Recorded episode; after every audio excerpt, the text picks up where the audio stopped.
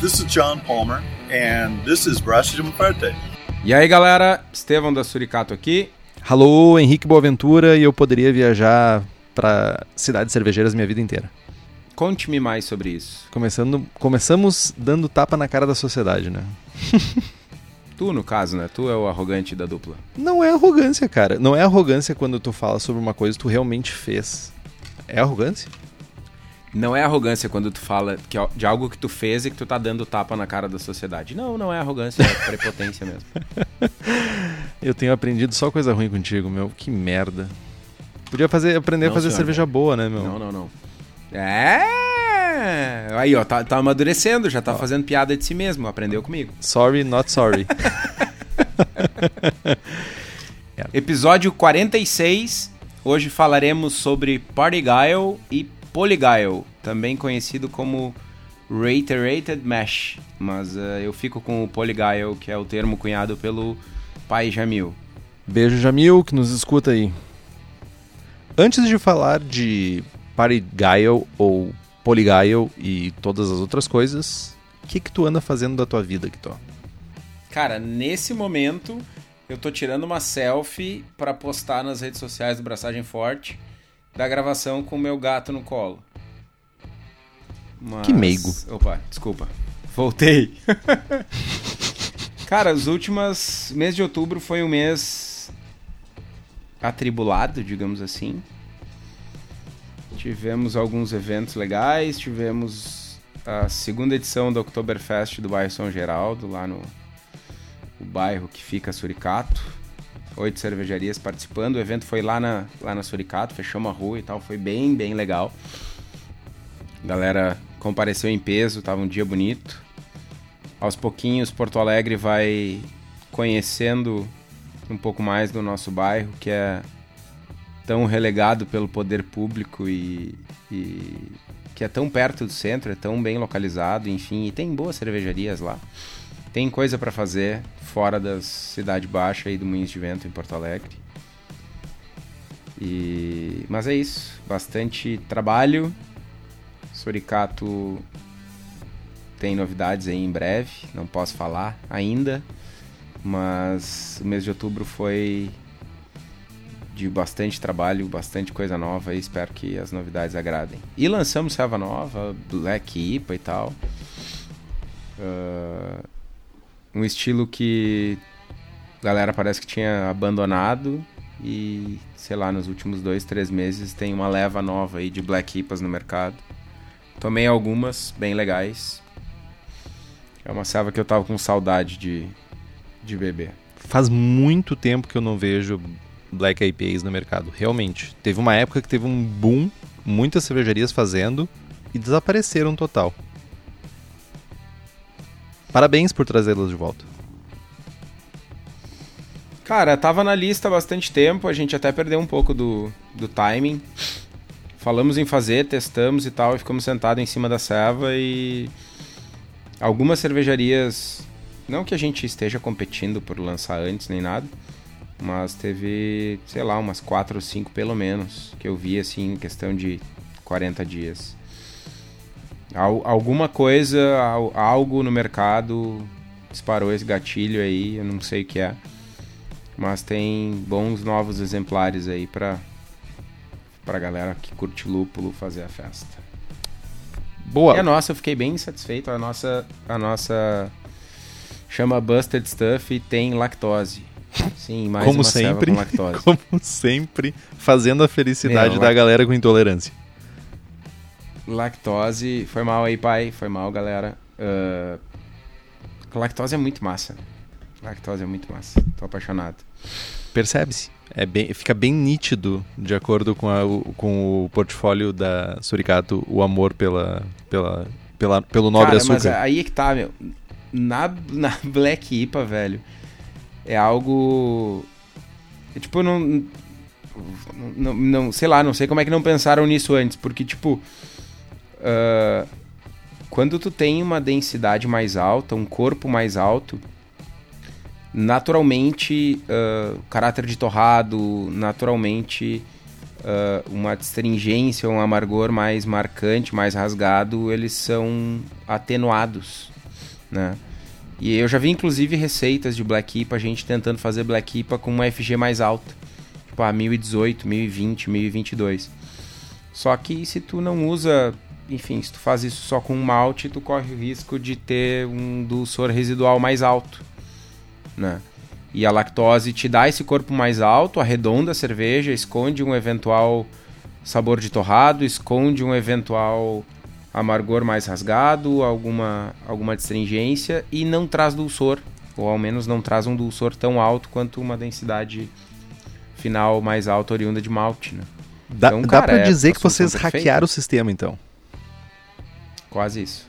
Hack the system, hack the system. Ah, boa parte da galera não vai ter ideia do que é isso, mas é um filme dos anos 90. Nem eu. É, é que lá em Iraí não tinha televisão, né, meu? Daí não tem o que fazer. Não tinha Cara, eu não perdi minha infância na frente de uma televisão, velho. Eu tava na rua. Tava fumando crack numa lata de Skol. É. Cara, mas eu tenho uma pergunta. Tenho... Que cerveja vocês serviram no Oktoberfest do São Geraldo? Chupa essa manga, meu. A gente tinha Helles, velho. É, é, cuidado com esse nome. Na verdade, é só para deixar bem claro, é Helles com L, é. com R. Nós, nós servimos a Helles, Helles a autêntica. Nossa cerveja colaborativa com a Salvador Brewing de Caxias do Sul. Abraço, Josemar. A ceva ficou espetacular. Tem um selo de aprovação sem prestígio Henrique Boaventura, porque realmente a ceva tá um espetáculo. Eu acho que eu fui a única pessoa que deve ter ido no, na Suricato e bebido só essa cerveja o dia inteiro que eu fiquei lá. Mas não foi no, no Oktoberfest. Por quê? Por que, que eu não, não bebi, Kito? Porque tu tava na Alemanha tomando ceva sem prestígio.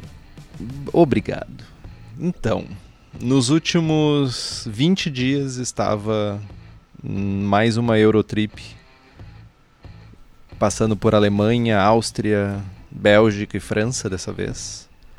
Tive o prazer inenarrável. França não precisava, né? Hã? Foi mal, Carol.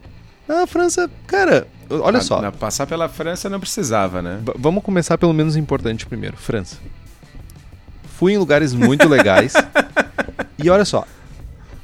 No outro episódio a gente falou sobre queijos, né? Que eu não gosto de queijos. Eu gostaria de fazer uma, uma um ajuste nessa minha afirmação eu não gosto de queijos brasileiros. Ponto. Essa é a conclusão que eu cheguei. Comi queijos fantásticos a preço de banana na França. Então essa, esse é meu adendo sobre a França. Paris é muito bonito também, ok. Mas, cara, eu passei três ou, três ou quatro, quatro dias maravilhosos em Bamberg, regados às melhores cervejas ever da Alemanha. Ah, que paraíso. Eu estava a 60 metros, ou 70 metros, da Schlenkerla, o que não tem como ficar melhor, mas consegui fazer muita coisa que eu não consegui fazer da primeira vez que eu fui lá. Consegui ir em três bares, ou três cervejarias, que eu não consegui da primeira vez. Fui na Kisman, consegui ir também na Weiermann, que além de poder provar as cervejas da Weiermann lá, fiz o tour lá dentro da maltaria, que foi bem legal também. Fui em mais duas que eu não me lembro o nome agora. Mas eu tô quase fechando todas as cervejarias da cidade mesmo. E realmente, cara, é uma experiência fantástica. Muito boas cervejas. Cidade linda. Peguei um clima super bom, super agradável, tipo clima primaveril assim. E infelizmente na Áustria não consegui provar muita cerveja. Na verdade, eu tomei bastante cerveja comercial uh, comprada em mercados, porque as cidades que eu fui não eram tão cervejeiras assim. Mas os exemplares não eram tão bons assim. Mas a viagem foi muito legal. Fiz mais de 3 mil quilômetros de carro. E em 17 dias, 15, 17 dias. Então estou ferradito de cansado, mas muito, muito, muito feliz. Recomendo a todos, vão a Bamberg. É uma experiência única, assim. E estamos de volta cara, aí, né, eu tenho uma curiosidade. Eu tenho uma curiosidade bastante grande. Tenho duas perguntas para te fazer. Faças. A primeira delas. Uh, tomou alguma Helles massa lá? Hum, em Bamberg, deixa eu ver. Não, na Alemanha, de uma, na viagem, de uma maneira Ah, geral. eu, eu não falei uma coisa também, cara. Eu fui à Colônia. Tomei, fiz o tour- um tour nas, nas queuches. Em, tipo, em uma hora e meia em Colônia, tipo, eu consegui tomar cinco ou seis queuches diferentes. A Fru on tap é algo, é, nas palavras de Esteban Quitó, repetaculé. É incrível o que, que é a Fru on tap.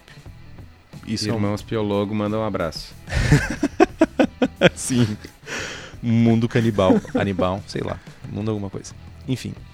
Ah, não conseguia Düsseldorf, que era um plano original, mas conseguia Nürburgring, que era um lugar que eu queria muito ir. Ah, que não tem nada a ver com cerveja, tem a ver com Fórmula 1, outra pequena paixão que eu tenho. E. Cara, eu não tomei nenhuma Helles.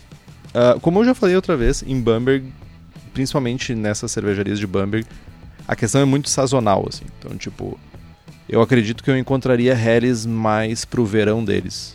Só que eu tava chegando no final do outono, no, no outono, início do outono, eu acho. E mais pro lado do inverno, então eu peguei um pouco ainda de Pilsens, tipo Golden Pils. Peguei as defumadas em geral, mas já tava chegando, por exemplo, na Schlenker a Urbock. Ah, mas nos lugares em geral tinha bastante Golden Pills ou Gold Pills, ou coisas assim. Mas não tomei nenhuma Helles lá. Tá bom. Trouxe A o teu presente. pergunta é: Trouxe o teu presente. Exatamente. Prometeste aqui neste programa. Prometeste? Sim, eu trouxe uma garrafa da. E aí? Que. Ah, cara, eu precisava falar uma coisa sobre isso. Essa viagem foi uma coisa que, assim, tipo, a lá mora no vem. meu coração.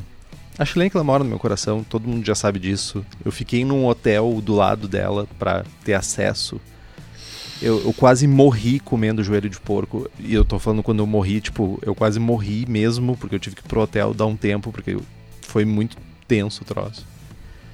Mas dessa vez a a, a, a Rauch da Special Keller, ou na verdade da Especial, que é a cervejaria que tem lá, né? Rapaz, ela teve lugar de destaque. São, são cervejas bem diferentes, assim, comparando a Especial com a, a Marzen da, da Schlenker. A Schlenker, ela, ela é mais pesada, assim, tipo, o defumado é mais pesado no palato, assim. E já da especial é tipo. É re- muito redonda, saca? Então eu trouxe essa pra ti. Da especial. Pra te provar, que aqui não chega. Boa, boa. Eu não esperava menos. É, às vezes a gente, a gente atinge a expectativa, né? A- a- geralmente na vida a gente não faz isso, mas tipo. Pros brother. Ah, muito Mas- obrigado. mas não, foi- vejo, foi- não vejo a hora de. Cara, um- eu passei quase o período da tua viagem inteiro sem beber. Caraca. 14 dias sem beber. E. É, outubro foi fortes emoções, velho. É. Então, assim, ó, e, e de lá pra cá eu tomei alguns golinhos só. Tô, tô me guardando para o meu presente. Eu ia dizer que é, isso tudo é porque eu não tava aqui, né? Tipo, fez um, um mês celibato, assim, tipo, de célula. Porque eu não tava aqui. Dizem. E o mundo ficou mais cinza. Ah. trouxe a cor de volta, meu. Ah, eu trouxe também uma Spencer IPA, que é uma das mais recentes cervejarias trapistas. A americana, né? Trapista americana. Trouxe uma Spencer IPA pra gente tomar junto também. Massa, massa, massa. Mas vamos parar de falar sobre sobre viagem. A, a gente tem que fazer um programa sobre viagens cervejeiras, né? Depois de ter contado a história do teu amigo Beuzebu, é isso? Zebu? Não? Zebu. Zebu, teu grande amigo. Abraço Zebu. Beuzebu é ótimo. Não sei. Vai saber, né, meu? Esse é o outro amigo. Tu tem um amigo chamado Beuzebu. Ah, meu. Ah, entendi. É que tu é adorador do capeta, é isso? Abraço, capeta. ruim. Não, não sou, não sou. O Pedrinho é. Cramunhão. Tu tem um cramunhão numa, numa Vamos garrafa em casa?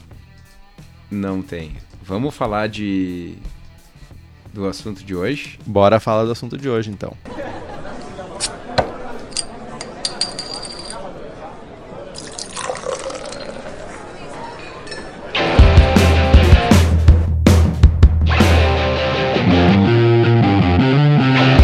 Então, vamos começar pelo Party Guile, que, cara, uh, primeiro, por que a gente está falando disso?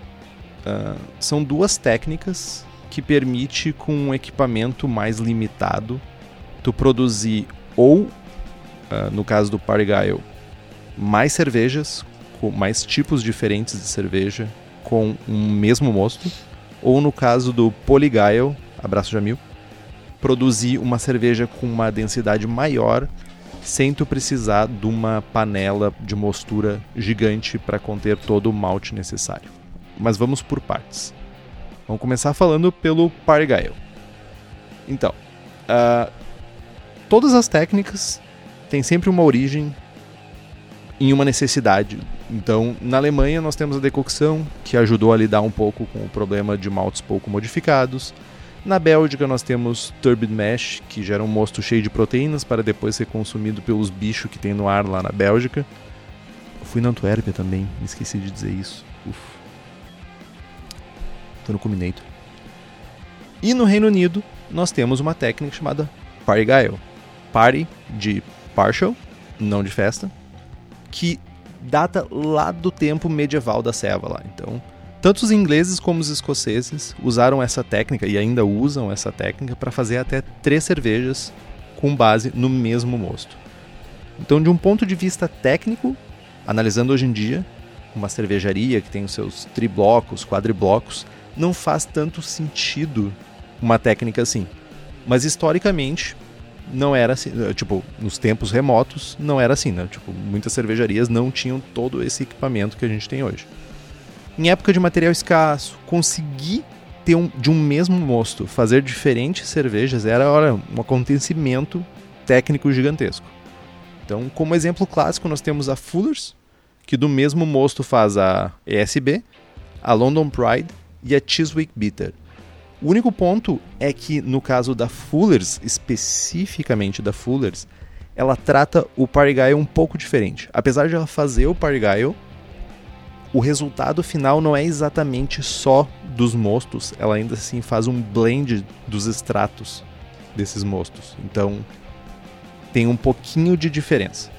Mas explica um pouquinho o que, que é exatamente a técnica toca. Cara, de uma forma bem simples, o Party Guile é fazer duas cervejas com uma única mostura. Normalmente, a primeira cerveja ela vai ser uma, uma high gravity e ela vai ser feita com o primeiro mosto.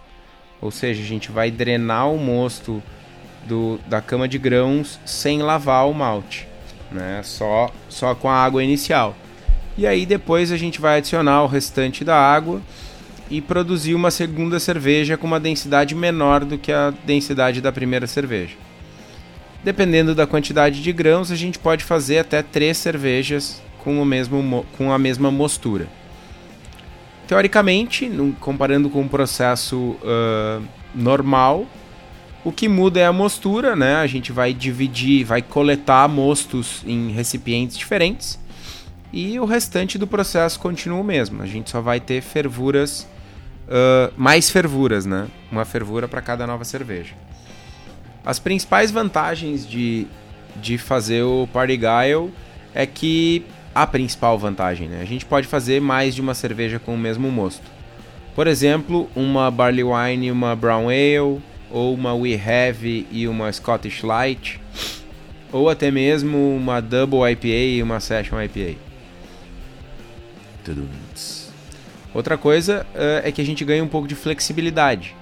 A gente pode fazer uma mostura com com mais malte base e adicionar mais grãos especiais, malte caramelo, malte torrado e fazer uma cerveja totalmente diferente com o segundo ou terceiro com o terceiro lote, né? A gente pode ainda fermentar cervejas com leveduras diferentes, usar lúpulos diferentes, né? Aí, enfim, o céu é o limite, né? Para quantas cervejas e quão diferentes elas podem ser. Como tudo, além das vantagens, nós também temos algumas desvantagens. Uh, não, não, não seria. Não, eu não chamaria nem de desvantagens, seriam limitações. Né? Uh, uma delas é que tu vai ter que fazer duas fervuras separadas. Então, ou tu vai ter que ter dois fogareiros ou um equipamento, uh, dois equipamentos para fazer a fervura, ou tu vai ter que fazer fervuras subsequentes. Então, teu dia de braçagem vai ser um pouco maior. A tua lavagem também vai ser diferente, porque tu vai ter dois processos separados. Isso também vai alongar um pouco mais esse processo. E tu vai ter que ter mais fermentadores e controlar as temperaturas. Se tu for fazer cervejas muito diferentes, com temperaturas muito diferentes, isso pode ser um problema.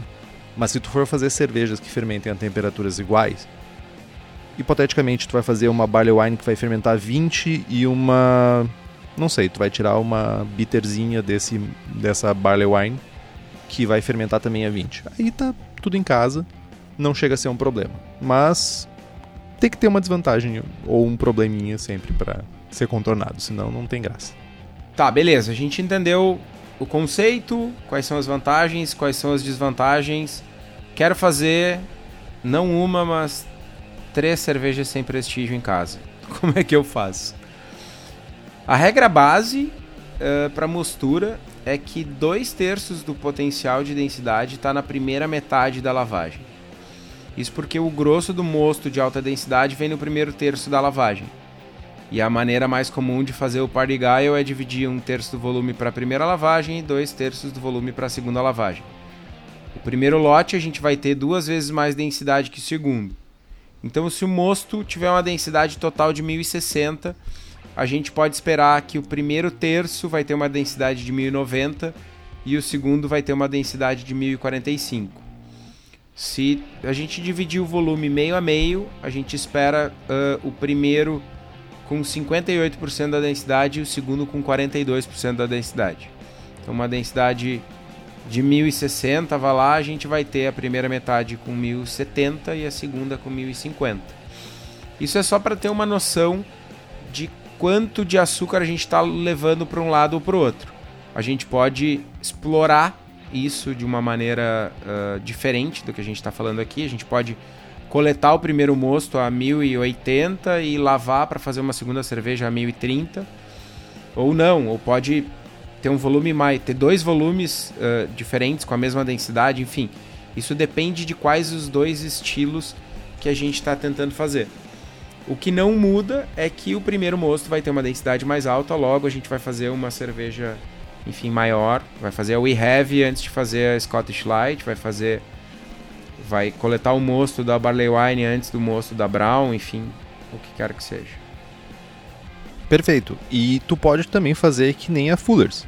Se tu for pegar e tiver um mosto com uma densidade e teu segundo mosto tiver ficou com uma densidade, melhor dizendo, tua segunda cerveja com a lavagem do malte ficar com uma densidade um pouco baixa, tu pode pegar um pouco do primeiro mosto e botar ali dentro para aumentar um pouco a densidade.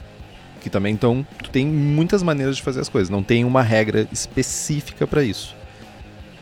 Importante também que o Braukaiser, ele tem um arquivo, uma planilha do Excel, XLS, paga nós Microsoft, que ajuda bastante a como calcular para fazer essa abraçagem com a quantidade de malte, tudo isso, e quanto tu espera de densidade para as lavagens, para a segunda lavagem ou terceira lavagem que tu for fazer. A gente vai compartilhar isso no link do post depois. Falando em malte, eu que já tenho um melhor moinho que piche em cheio pro pessoal lá da Cerveja da Casa que nos apoia. Cerveja da Casa que fabrica equipamentos e esse moinho é um exemplo de produto exclusivo desenvolvido por eles. Então fica ligado que eles têm sempre lançamentos novos de equipamentos para revolucionar a vida do cervejeiro caseiro. Para quem é da região metropolitana de Porto Alegre, dá um pulo lá no espaço da Cerveja da Casa, na rua Paracatu 220, bairro Igara, em Canoas, aqui no Rio Grande do Sul. E se você não é da região, acessa o site www.cervejadacasa.com e compra os seus equipamentos, seus insumos, tudo de bom para você fazer sua cerveja. Abraço, Daniel. Tu tem mais alguma coisa para falar sobre uh, Parigaio? Tenho. E Fale, é bem então. importante. Não se cale, nunca Uma se coisa cale sobre isso. Um ponto de atenção importantíssimo na hora de fazer o Party Guile é medir o volume final de cada uma das cervejas, de cada um dos mostos, uma vez que a, a lavagem foi concluída. Porque é muito fácil ah, tu lavar um pouquinho mais aqui, coletar um pouquinho menos de mosto ali e tu ter, ao invés de ter, sei lá, 20 e 40 litros, tu ter 25 e 35 litros. E aí tu vai lupular errado. Né? E dependendo do estilo de cerveja que tu tá produzindo, essa é uma diferença de, sei lá, 5 litros num lote de 20 é 25%. Né? É, é bem significativo. Então tem que tomar cuidado com o volume para não ter uma cerveja muito amarga ou pouco amarga, enfim. É bem mais fácil de errar o volume fazendo o party guile, então é um ponto de atenção bem importante. Ah, lavou demais, lavou de menos, vai lá, corrige a lupulagem e bola pra frente. Ou considerando que tu vai ter dois mostos separados, tu pode pegar simplesmente e fazer os ajustes com os mostos também, né? Não chega a ser um problema, certo? Foi exatamente isso que eu falei. No sentido de blendar, não de ajustar o. o- de, de botar mais sim, mas aí, aí tu, sim, mas tu vai aí tu vai eh, alterar as densidades, né? Sim, mas considerando que se tu tirar 25 da primeira e 35 ao invés de 20 e 40, possivelmente tu vai estar com a densidade diferente. Bem possível. Enfim. É, enfim. Ah, lembrando de novo, a calculadora essa do Braukaiser ajuda bastante nisso. Então, a- já calcula também a absorção de, de, de líquido pelos maltes. Tem todo esse cálculo envolvido. Então, facilita. Usa a calculadora que tu, a chance de errar é bem menor. Boa. Façam seus testes. Façam seus testes. Conte para nós os resultados. A gente está chegando próximo do do próximo episódio sobre perguntas e respostas. Já tem uma cacetada de pergunta e resposta. Se em algum momento você mandou uma pergunta e não teve uma resposta, possivelmente você está nessa lista. Então, se tiver mais uma dúvida sobre isso, manda as perguntas que vai entrar nesse programa. Corrigindo, estamos temos uma cacetada de perguntas, respostas nem tanto. é, Henrique não curtiu muito. A gente não tá aqui para responder, a gente tá aqui para confundir mais e criar mais pulga atrás da orelha. Então, Isso.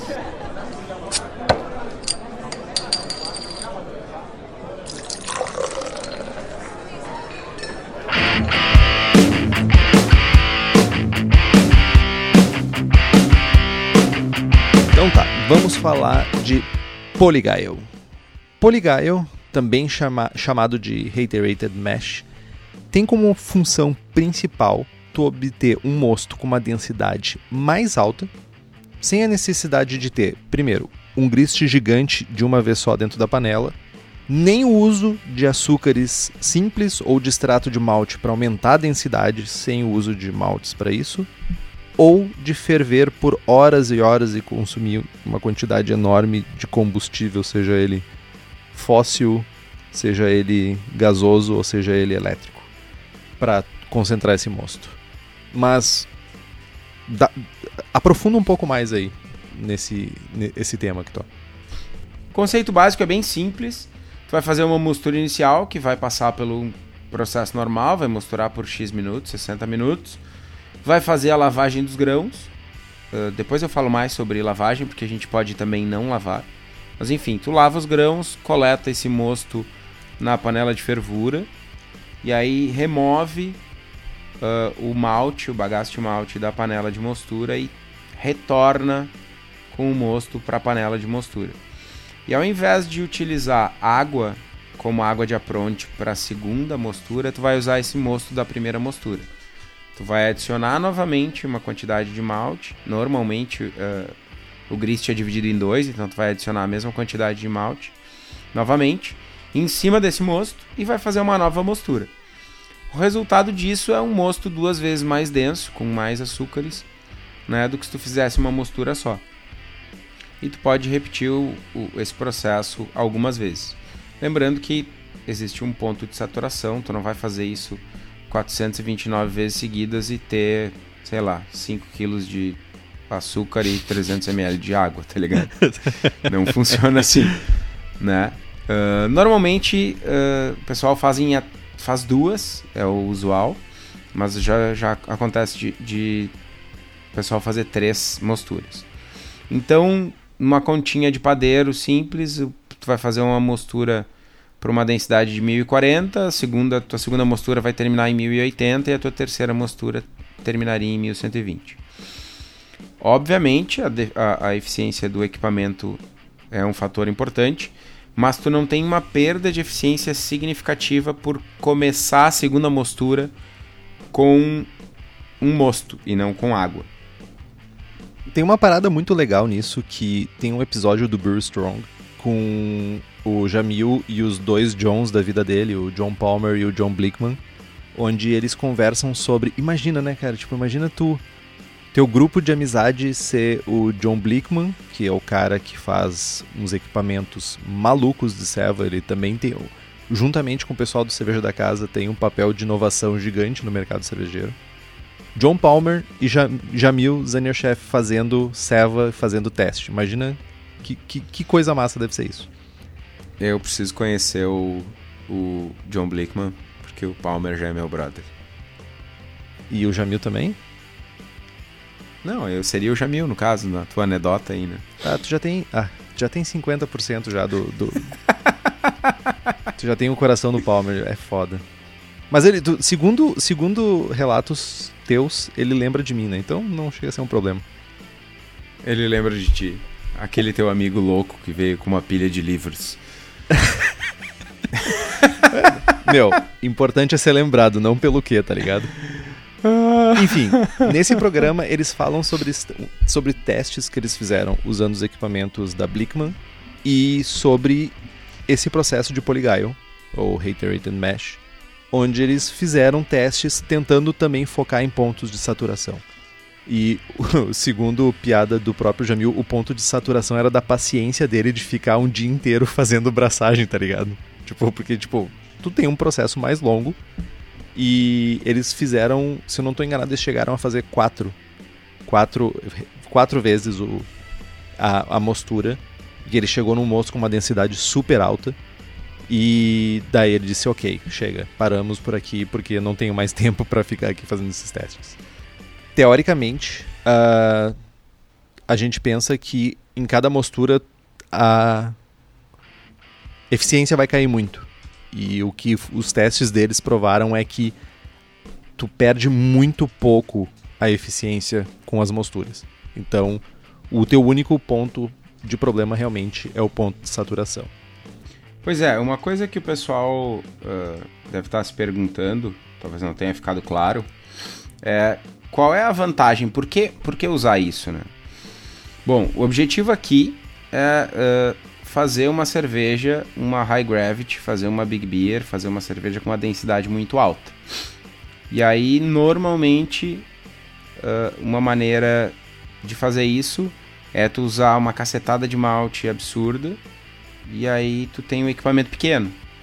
Então, sei lá, eu tenho um equipamento que normalmente faz 30 litros, eu vou encher a panela de malte, eu vou conseguir tirar 15 litros de mosto numa densidade alta. E aí o pessoal recorre a açúcar. Né? E aí baixa muito a densidade, enfim, os extratos de malte têm uma série de problemas. Ou então, o pessoal tem uma panela maior, sei lá, minha panela faz 40 litros, eu quero fazer 20 litros de uma Imperial Stout 1120.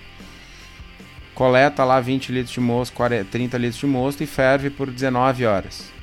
né? Gasta uma cacetada de gás, enfim, carameliza na panela, aquela, aquele drama todo. Com o Polygyle, essencialmente tu vai calcular uma receita por uma quantidade de malte que é o dobro ou o triplo da tua panela, vai dividir em duas ou três e vai fazer duas ou três mosturas. E aí eu uma, uma continha simples assim, vou dar o exemplo do meu equipamento. No meu equipamento eu faço 40 litros de uma cerveja 1060. Se eu for fazer uma cerveja 1120, eu consigo 20 litros aproximadamente. sei lá, eu quero fazer 40 litros de RIS porque eu tenho uma festa, porque isso, porque aquilo, eu faço duas mosturas. Essa é a principal vantagem, né?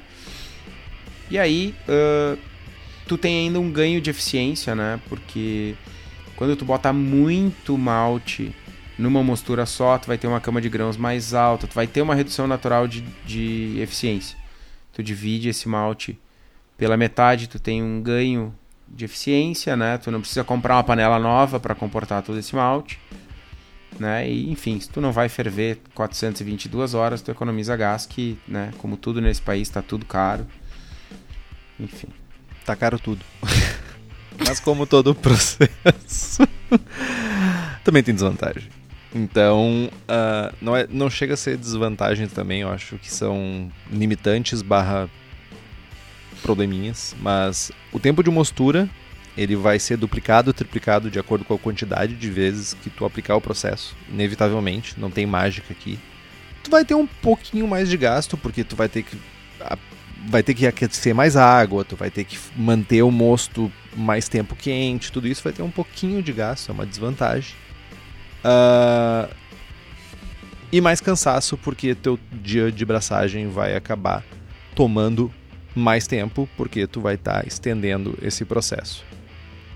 E, mas eu, eu sabe uma coisa que quando a gente estava montando a pauta desse programa, uma coisa que eu fiquei pensando é que a galera hoje em dia tem muita galera com aquelas pipoqueiras, né, para fazer servo. E uma, uma grande desvantagem dessas pipoqueiras uh, é realmente uh, a capacidade que ela tem do, do cesto, né? De, de, de malte. E esse método é perfeito para quem quer fazer cervejas com uma alta densidade nesses equipamentos. É perfeito porque tu consegue aí fazer uma cerveja high gravity e não acabar com 2,5 litros e meio de cerveja, tá ligado? Sim. Só que aí tu coleta é, o mosto é... e transfere o mosto pro fermentador. É, exato, pro fermentador. Se tu não tiver uma, uma, outra panela, tu toca no fermentador. O fermentador ele vai ter vai ser um fermentador de grau alimentício então, tipo, toca lá não, dentro. Mano, não, mesmo. não, não. Não, não, nós estamos falando bobagem. Tu levanta o cesto, tira o bagaço de malte e carrega o cesto com mais malte e bota no mesmo mosto. Que idiotas. Realmente. Verdade. É mais simples Excelente. ainda. É isso aí. É mais simples ainda. É mais simples do que com a panela. Olha aí, ó. Mais, uma, mais um motivo para você ter um a sua pipoqueira em casa. Pipoqueira da cerveja da casa. Olha aí. E se não usar, faz pipoca. Sei lá, cozinha sopa. Fala da Então tá, pra quem tava na dúvida de comprar uma Beer Maker, não tá mais, né? Tá aí. Bora fazer Imperial Stout 1120 de densidade. Tu sabe que eu tava realmente, uh, voltando de viagem, eu tava pesquisando a Beer Maker e uma das coisas que eu tava pensando é realmente, se eu for fazer cervejas com uma densidade mais alta, eu vou acabar com menos mosto. Mas agora, tudo, o mundo, assim como o teu, teu mundo tava sem cores quando eu tava fora, um novo mundo se abriu agora. Entendi. Cara, só pra, só pra trazer um pouco mais de, de informação, uh, o Polyguile, também chamado de Double Mesh, é algo bem, bem usual nas cervejarias por aí. Uh, normalmente nas cervejarias tu tem, sei lá, vou usar um equipamento padrão aí. Tu tem uma cozinha tribloco de mil litros e tu tem tanques de mil litros na cervejaria. Aí chega o Estevão lá, cigano, quer fazer a Anoiteceu em Porto Alegre, que é uma Imperial Porter de 11% de álcool, que eu vou dar a receita daqui a pouquinho. E o Estevão quer fazer 2 mil litros de ceva. Como faz? Faz duas mosturas. Né? Pega toda a carga de maltes calculada para fazer os 2 mil litros de ceva a 1100, divide em duas e faz duas, duas mosturas, enche um tanque de 2 mil, ou de mil no caso, e pau na máquina. É bem comum, bem usual. Só o pessoal em casa parece, sei lá, a informação parece ter chegado depois, assim.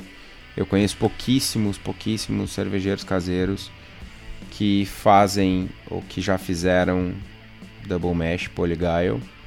E talvez até por, por não ter essa necessidade de volume né? na cervejaria, tu tem que encher o tanque e encher o tanque. Em casa, se tu tá com meia bombona ou a bombona cheia até os gargumilho, não faz muita diferença. Eu conheço um cervejeiro caseiro de Porto Alegre que faz. É Felipe Marasquim, baita cervejeiro. É Louco, um né? dos primeiros. Hã? Louco, né? Marasca é louco. Louco que Mas nem ele nós. é gente finíssima, gente finíssima. E eu me lembro de algum tempo atrás já ouvi ele falar que fazia uh, Parigaio em casa. Então, mas no universo cervejeiro que a gente tem de tantas pessoas, é realmente é uma técnica. As duas técnicas são pouco utilizadas. Tá, beleza. O pessoal tá se perguntando, então, mais uma pergunta que eu acho que as pessoas estão se perguntando. Tá, beleza. Coletei um mosto infinito lá, 1324 de densidade. Fermenta como? Fermenta com a levedura da Levtech. A Levtech está no mercado desde 2016, quando iniciou a propagação de leveduras. As gurias trabalham com um meio de levedura para controle de qualidade microbiológico, que foi desenvolvida por uma das sócias. A Levtech oferece ainda consultoria de boas práticas de fabricação, controle de qualidade, montagem de laboratório e treinamento de pessoal. Para quem é homebrewer, tem nove tipos de Saccharomyces, oito tipos de bactérias, blends, bretas, leveduras para cervejaria específicas. Também tem banco de leveduras. Tem uma gama altíssima aí de, de serviços que a Levtech oferece. Entra lá, levtech.com.br, compra teu fermento e bora fazer essa Imperial Porter de 1432 de densidade. Qual foi a, a cerveja com a densidade mais alta que tu já fizeste? Eu nunca fiz braçagem buscando fazer uma cerveja que é tipo mosto de cachaça, tipo, mas sei lá. Acho que o máximo que eu já tirei foi Cara, acho que foi 1100. Acho que foi 1100, cara. Acho que foi o máximo. Mil- Não, não, não sei se chega a 1100. Acho que chegou em 1095 ou 1097. Não mais do que isso. Entendi. E tu? 1154, pode ser? Não sei, tu, eu, eu, eu queria que a gente estivesse gravando o vídeo só pra ver tua risada besta de tipo, ah, seu lixo. 1095, eu- 1095 eu faço Berliner Weiss. Eu não, eu não pensei seu lixo, eu só pensei, pá, que guri. Jovem? Ah, piá, né, meu? Piazinho, né? Shoppingcito. Não, mano, nada a ver, nada a ver. Mas é, eu pensei, 1100 eu não faço double mesh, não precisa. Trouxa. Não, mas olha só, tu poderia fazer um double mesh e ter uma eficiência maior. Talvez tu não fazia mil, 1147. Se tu tivesse feito double mesh, tu teria chegado a 1200. Não, não, mil- talvez. Já pensou nisso? 1150 Olha aí. foi double mesh e lactose. Cara, eu, Double, double mesh, lactose, açúcar. Cara, eu cheguei Ixi, ao ponto de tudo. fazer isso, é um negócio interessante. Eu tinha, eu tenho ainda um equipamento, várias panelas de alumínio diferentes e tal, que é o meu equipamento de testes. E eu cheguei a fazer duas mosturas simultâneas em paralelo para fazer uma barley wine. Com duas bombas e eu tirava, coletava o mosto, é, a bomba recirculando o tempo todo, né? Coletava da panela 1 e jogava na panela 2. E aí a, bomba do, a segunda bomba coletava da panela 2 e jogava na panela 1. E aí eu, eu coletava de uma, de uma panela e jogava para outra porque um dos meus fogareiros estava estragado. Então eu tava tocando duas curas simultâneas, coletando com a bomba mosto de uma panela jogando para outra e da outra jogando para uma, porque só um fogareiro tava funcionando. E funcionou. Foi louco. Tipo, muito louco. Double mesh simultâneo. Tipo, muito louco. Olha aí, ó. Mais, é mais assunto pro próximo programa, olha aí. ó. Né. Como Ah, fazer sim. loucuramas com Estevão Quitó. E como fazer coisas tradicionais com Henrique Tradicionais. Boaventura. Entendi. Pra dizer o mínimo. Conser- eu, é, eu não sou, eu não posso me chamar de conservador, mas pra cerveja sim. Ok. Enfim, né? Alguns livros que tu vai achar conteúdos interessantes que podem te ajudar nesse processo vai ser o Radical Brewing do Randy Mosher, o How to Brew clássico Deus Palmer e também o Modern Homebrew Recipes do Gordon, Gordon Strong. Também tem algumas técnicas interessantes que te ajudam com esse processo. Então são três livros bem legais para ter que vão te dar mais insumos para aplicar as técnicas, para brincar com isso aí. Recomenda mais uma coisa? Leiam esses três e aí escutem o próximo episódio, tem mais três. Sobre outra coisa, bastante conteúdo. Sabe uma coisa que eu fiquei pensando agora que seria muito doido de fazer? Muito doido, olha só. Tu faz um polyguile, tá? Tu vai fazer uma, um, duas vezes. Tu vai fazer um mosto, vai pegar esse, esse malte que sobrou e vai botar numa panela, tá? Daí tu vai pegar e vai pegar o, o mosto resultante, vai adicionar mais malte. Ah, tu quer fazer um party guile do polyguile. Exatamente. Ah, meu, são, são três dias braçando, tá ligado? Meu, começa cedinho, começa às quatro da manhã, meu, depois de três dias. velho, meu. Já gastei minha empolgação, cara... tá ligado? Não, mas olha só, meu, é tipo, é, é o combo perfeito, cara. É um fazer uma cerveja. Imagina que é fuder, tu faz uma hiper barley wine com polyguile e com o mesh, com, desculpa, com o malte que sobra disso, tu faz, sei lá, cara, tu consegue fazer uma British Strong Ale e com mais uma lavagem, sei lá, tu consegue fazer umas 5 cervejas só com os, os restolhos de malte, velho. É, ia na, ia ser na, na verdade, na verdade, tu até consegue fazer a Strong Ale, mas tu vai ter um volume muito pequeno, né? Porque tu não deixa uma quantidade de açúcar uh, brutal para trás saca? É uma quantidade de açúcar normal. Tu vai lavar até 1010, tá ligado? Não tem muito mais o que tirar. Sacou? Sempre tá aqui pra. Tu, tu, tu acaba com a minha, minha, minha graça, né, meu? Enfim, mas, tipo, tu pode fazer uma união dos poderes desses dois métodos, dessas duas técnicas, e fazer uma cerveja gigantesca e depois com o restolho do malte tu ainda fazer uma cerveja minúscula. Enfim. 18 tentar, horas né? depois. Tá. 18? 18 dias depois. O cara tá seco, barbudo, olho fundo, assim, sabe? Cara, quem nunca fez essas indiadas aí, né? Porra, já fiz. Já fiz. Quem nunca deixou cair malte quente no pé, né? Nunca. Nunca? Acontece. Não comigo, né? Mas acontece. É, tá. Tá. tá. Vamos falar de receita? Vamos falar da tua receita? Vamos falar da minha receita.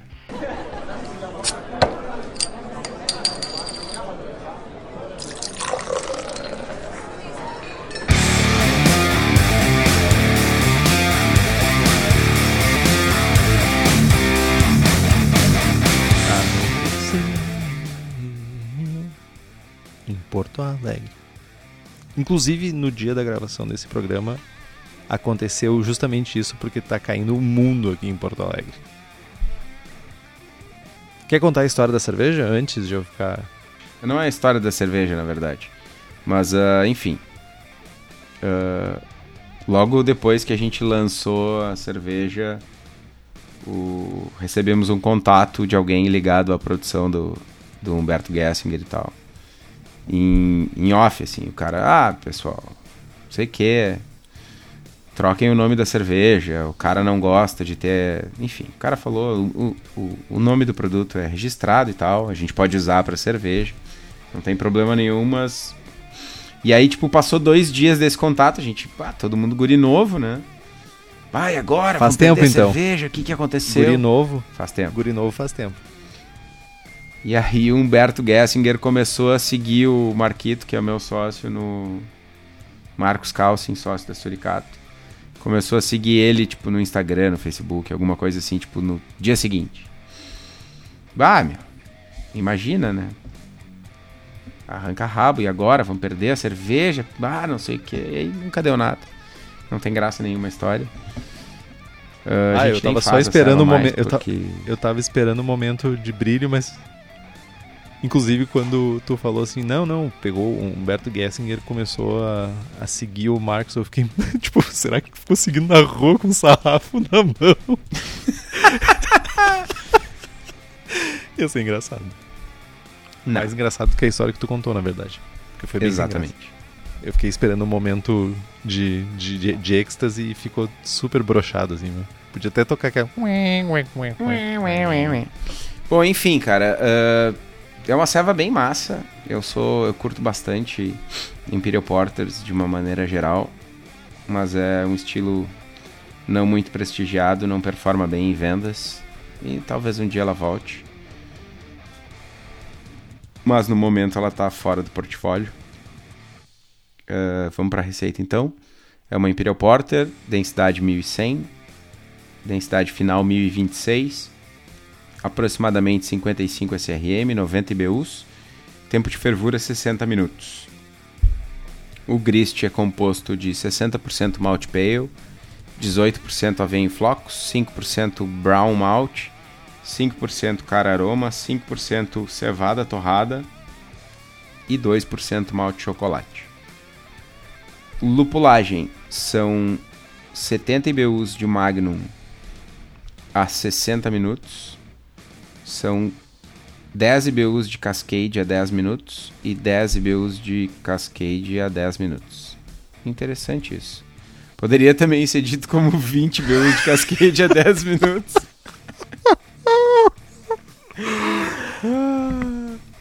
Cara, culpa do estagiário, velho.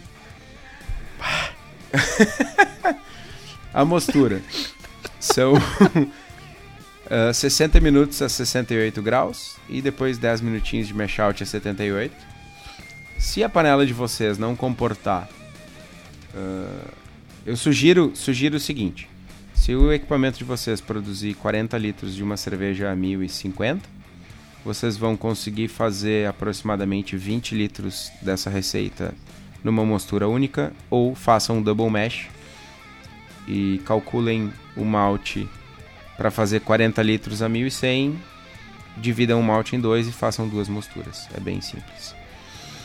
Ah, a fermentação ah, ocorre com S04, faz o inóculo a 19 graus. A partir do terceiro dia começa a subir meio grau por dia, até chegar em 22 graus. Mantém por dois dias, manda para o frio, uns 10 dias de frio aí, limpa bem, decanta bem a levedura e a cerveja tá pronta.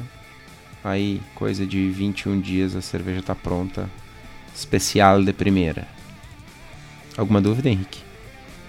Não, achei interessante. Quando tu faz, tu realmente tu faz duplo. Na É fábrica, sim. Na No equipamento teste, não. No equipamento. Tu faz com aquele equipamento cruzado e tal? Não, é que, cara, o meu equipamento é muito versátil, mano. Eu consigo fazer lotes de 10 a 100 litros. Porque eu tenho várias panelas, entendeu? Então, em vez de fazer um double mash na panela pequena, eu uso a panela maior. Porque eu tenho Saquei. diversas panelas. Entende? Que não é o caso da maioria tu dos tem uma efici- Sim, sim. E como é que é a tua eficiência nesse caso? Cara, assim, ó. Quando, quando tu faz com muito malte. Vou usar, vou usar números. Se eu for fazer, usar a panela de alumínio 45, eu acho que é a de 68 litros. Eu consigo tirar tipo 35 litros de uma cerveja 1100, 38 finais depois da fermentação.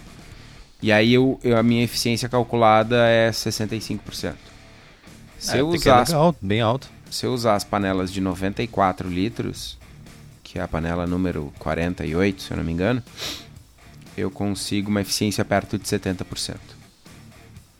E aí eu consigo tirar 45 litros bem mais tranquilo. É isso então? É isso. Então, espero que o programa tenha trazido pelo menos uma coceira atrás do cérebro na cabeça dos cervejeiros caseiros de tentar fazer uma coisa diferente. Ah, eu aposto que a galera vai tentar, porque apesar de parecer super simples as técnicas, a gente nunca tem isso muito claro de como funciona. Então, espero que a gente tenha trazido um pouquinho isso para vocês, de forma que gere um pouquinho mais de, de brincadeiras no processo. Hoje o encerramento é na conta do Kitó. Compre os livros que estão no post, nós ganhamos uma porcentagem e você não gasta um centavo a mais por isso. Compre também as camisetas do Braçagem Forte na nossa lojinha. Temos a camiseta sem prestígio e é com o logo do Braçagem Forte. Vocês podem acessar o link pelo site. Um salve pro Vanderlei lá da Versus Uniformes, que tem camisetas, camisetas polos, uniformes profissionais, jaquetas, moletons, workshirts e muito mais. A Versus fica em Bento Gonçalves, telefone 5434520968. Para quem não for do Rio Grande do Sul ou não quiser ir até Bento Gonçalves, pode acessar o site versus.indieindustria.br e faça como o Guilherme Daltoé, o Taylor Coelho Daniel, o Luiz Henrique de Camargo e o Eliandro Fávero e nos apoie pelo link apoia.c barra abraçagem forte, o link também está no post. Curtam a nossa página no Facebook, nos sigam no Instagram e assinem o feed pelo site. Estamos também no Spotify e se você gosta de algum programa e quiser fazer um review no iTunes, isso significa muito para nós. Estamos no Spotify e também no Deezer, atendendo a pedidos. Se vocês gostam do programa, façam um review no iTunes, isso significa muito para nós. Compartilhe os episódios com seus amigos e dúvidas, sugestões de pauta, críticas, principalmente críticas, e-mail para o Henrique no contato arroba abraçagemforte.com.br. Reclamem para ele. Ou vocês podem mandar uma mensagem para nós no Facebook, no Instagram, sinal de fumaça. Podem aparecer na Suricato para a gente tomar uma. Para a gente falar mal do Henrique, inclusive. São todos bem-vindos. Tô orgulhoso, cara. Deus Apesar de que eu não me lembro de falar com essa voz de vendedor da Labs, mas tudo bem. Paga nós, Labs. Ai, ai. Mas É meus isso, parabéns, então? cara. Eu gostei, gostei, cara. Eu tô, faz- tô fazendo, tô fazendo escola. Bonito, meu, bonito. Parabéns. É isso então, meu. Braçagem forte? Braçagem forte.